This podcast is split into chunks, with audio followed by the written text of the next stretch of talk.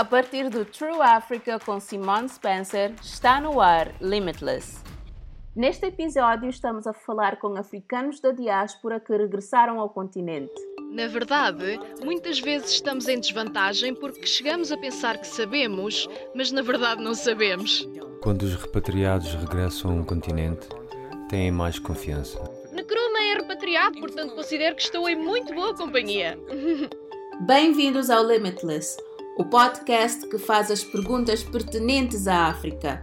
Estamos à procura de soluções africanas para problemas africanos. Em cada episódio, fazemos uma pergunta pertinente aos africanos a três convidados e, obviamente, eles nem sempre estão de acordo. O podcast Limitless é patrocinado pelo Departamento de Estado dos Estados Unidos da América e pela Fundação Sinfire. Muitos africanos da diáspora estão a optar por regressar ao continente. Estão ansiosos por aproveitar as oportunidades em casa. Muitos destes retornados, conhecidos como repatriados, são altamente instruídos e habilidosos. Mas será que os diplomas universitários e os currículos dos repatriados no estrangeiro lhes dão uma vantagem? Ou será a adaptação à vida no seu país um processo brutal? A nossa primeira convidada é Rebecca Enonchong, uma empresária camaronesa que se mudou na sua adolescência para os Estados Unidos da América. Voltou agora aos Camarões. Criou empresas tecnológicas nos Estados Unidos da América, Reino Unido, Canadá, assim como em muitos países africanos. Então, Rebecca, sente que estes repatriados têm uma vantagem injusta? Bem, na verdade, eu penso que muitas vezes os repatriados estão em desvantagem quando comparados com os que se mantiveram localmente. A vantagem que os repatriados podem ter é que, se iniciarem um negócio, poderão ter acesso mais facilmente a financiamento do estrangeiro, por exemplo.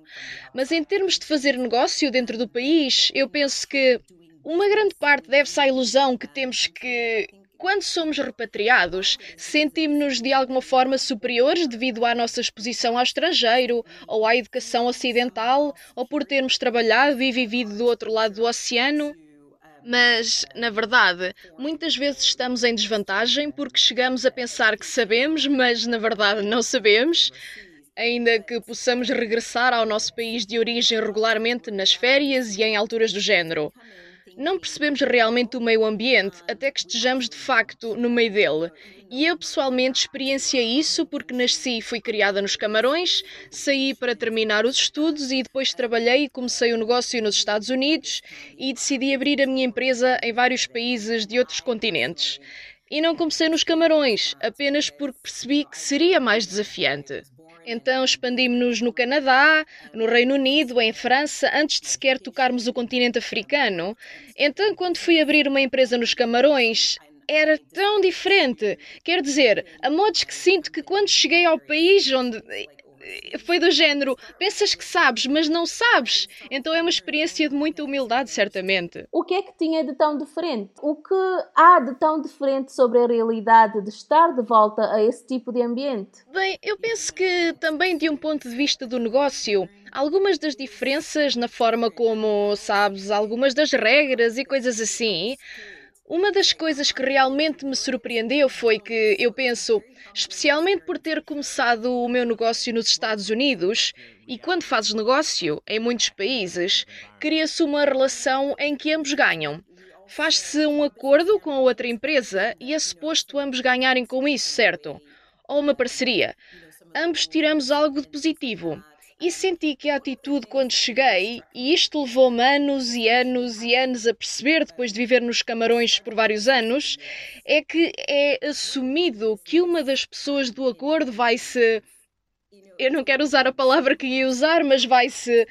vai ficar em desvantagem. Então eles vêm como um jogo de soma zero, é o que está a dizer? Tem de haver um vencedor e um perdedor. Sim, então há mesmo muito pouca confiança em fazer negócios também, como em compreender. Eu digo muitas vezes, quando vais a Yonde, a capital, quando estás numa reunião com o um ministro ou com autoridades, sais de lá e pensas realmente: Oh meu Deus, que reunião incrível! E depois disso nada acontece. E tu a perguntar-te: Mas o que é que aconteceu? Fui a uma reunião com uma autoridade depois disso, com um colega que tinha realmente vivido nos Camarões, e a interpretação dele foi completamente diferente da minha. Porque eu penso que há um significado diferente. Quase precisas de um novo dicionário para perceber alguns termos e o que as pessoas realmente querem dizer. É muito diferente da experiência nos Estados Unidos, certamente.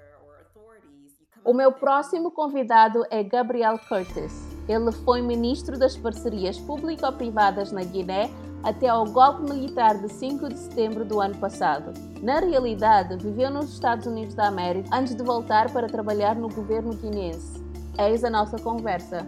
Acha que os repatriados têm uma vantagem injusta? Penso que quando os repatriados regressam a um continente, têm mais confiança. Sentem-se mais confiantes quanto aos seus conhecimentos, podem sentir-se mais confiantes sobre as suas experiências e, por vezes, os seus diplomas ou a sua experiência são valorizados por vezes mais do que aqueles que permaneceram e que evoluíram localmente. Mas dito isto, quando se começa a trabalhar e quando se começa a colaborar com pessoas que permaneceram num continente, pode-se ver, como em qualquer outro lugar, que há pessoas muito boas, algumas médias e outras não tão boas. As vantagens tendem a diminuir à medida que se passa o tempo no continente, mas é verdade que a percepção é que as pessoas que vêm do estrangeiro, tudo o que vem do estrangeiro é melhor que não é necessariamente o caso. Há aqui pessoas que são tão boas e, ou por vezes até melhores porque compreendem como as coisas funcionam aqui e são tão inteligentes e por vezes até mais, porque estão mais sintonizadas com as realidades do terreno, mas os repatriados regressam com um pouco mais de confiança e isso por vezes faz a diferença. Já respondi à sua pergunta? Absolutamente, já respondeu. Quando decidiu voltar a trabalhar na Guiné, como se sentiu tratado como um repatriado? Algumas pessoas elogiaram-me por voltar, por deixar a minha posição para vir servir o país. Algumas acharam isso admirável, outras foram um pouco cautelosas. Estavam a perguntar-se a si próprios por que abandonariam a vossa posição, por que abandonaria tudo o que tinha e regressaria aqui. E alguns questionam também a sua capacidade e dizem que sabe que talvez não tenha sido bem sucedido ali e voltou, voltaste aqui para obter algo melhor, mas no geral a apreciação foi boa. Depende também se decidir voltar como tratar as pessoas e como escolher eh, trabalhar com as pessoas. Penso que é necessário um nível de humildade. Quando se regressa, não se sabe tudo. Há muitas coisas que não se sabe. Por isso, tem de tratar as pessoas como faria em qualquer outro lugar, de forma bastante decente e com respeito. Por isso, se o fizer, terá uma grande recepção. Talvez nos possa dar um exemplo de quando se sentiu que tinha uma desvantagem como repatriado? Sim, eh, porque não tem aqui uma rede, não tem uma rede estabelecida, por isso não conhece as pessoas que conhece da escola secundária ou da faculdade. As relações pessoais contam, pelo menos para a Guiné é muito importante estabelecer uma relação pessoal com as pessoas para, por vezes, conseguir o que se quer para alcançar resultados. Também outra desvantagem é que há coisas que se perdem na tradução. Pode ser que seja do país, pode conhecer a cultura, uh, mas quando já viveu no estrangeiro tem certos códigos e uma certa forma de operar. E quando regressa aqui, há certos sinais que não consegue ler e que o colocam por vezes em desvantagem. A nossa terceira convidada é Nicola Martiefio, a criadora da série televisiva Uma Cidade Africana, que segue quatro mulheres repatriadas. Nicole decidiu mudar-se dos Estados Unidos da América para Accra, no Ghana, há uma década. Então, Nicole, repatriados, acha que eles têm uma vantagem injusta? Ok, honestamente, essa pergunta é estranha para mim. Quer dizer, a palavra injusta. Do género, sair do país e ir ver coisas novas, ter novas experiências, é algo excelente e ninguém devia ter vergonha disso. Considera-se uma repatriada? uh, eu, eu sou, considero-me. Nasci no Ghana, mas quando tinha 3 meses, a minha família mudou-se para Londres. E então, quando tinha 5 ou 6 anos, mudámos-nos para Nova York. Portanto, sim, e voltei em 2012. Portanto, estou cá há cerca de 10 anos e sim, considero-me repatriada. E Necruma é repatriado, portanto considero que estou em muito boa companhia. Bem, como se sentiu ao voltar em 2012? E como foi realmente o regresso ao seu local de nascimento? Então, eu penso que por vezes glorificamos estar no estrangeiro porque, não tanto pelo que aprendi lá fora e que poderia trazer para cá, mas também por causa do que posso aprender aqui e que complementa o que posso aprender lá fora, certo? Mas vir para cá, para mim, é o meu lugar feliz. Sou tratada como me considero, adoro que o meu último nome tenha significado aqui. Eu digo Amartiefio na América e as pessoas reagem com um certo embaraço. Ah, pode soltar, por favor?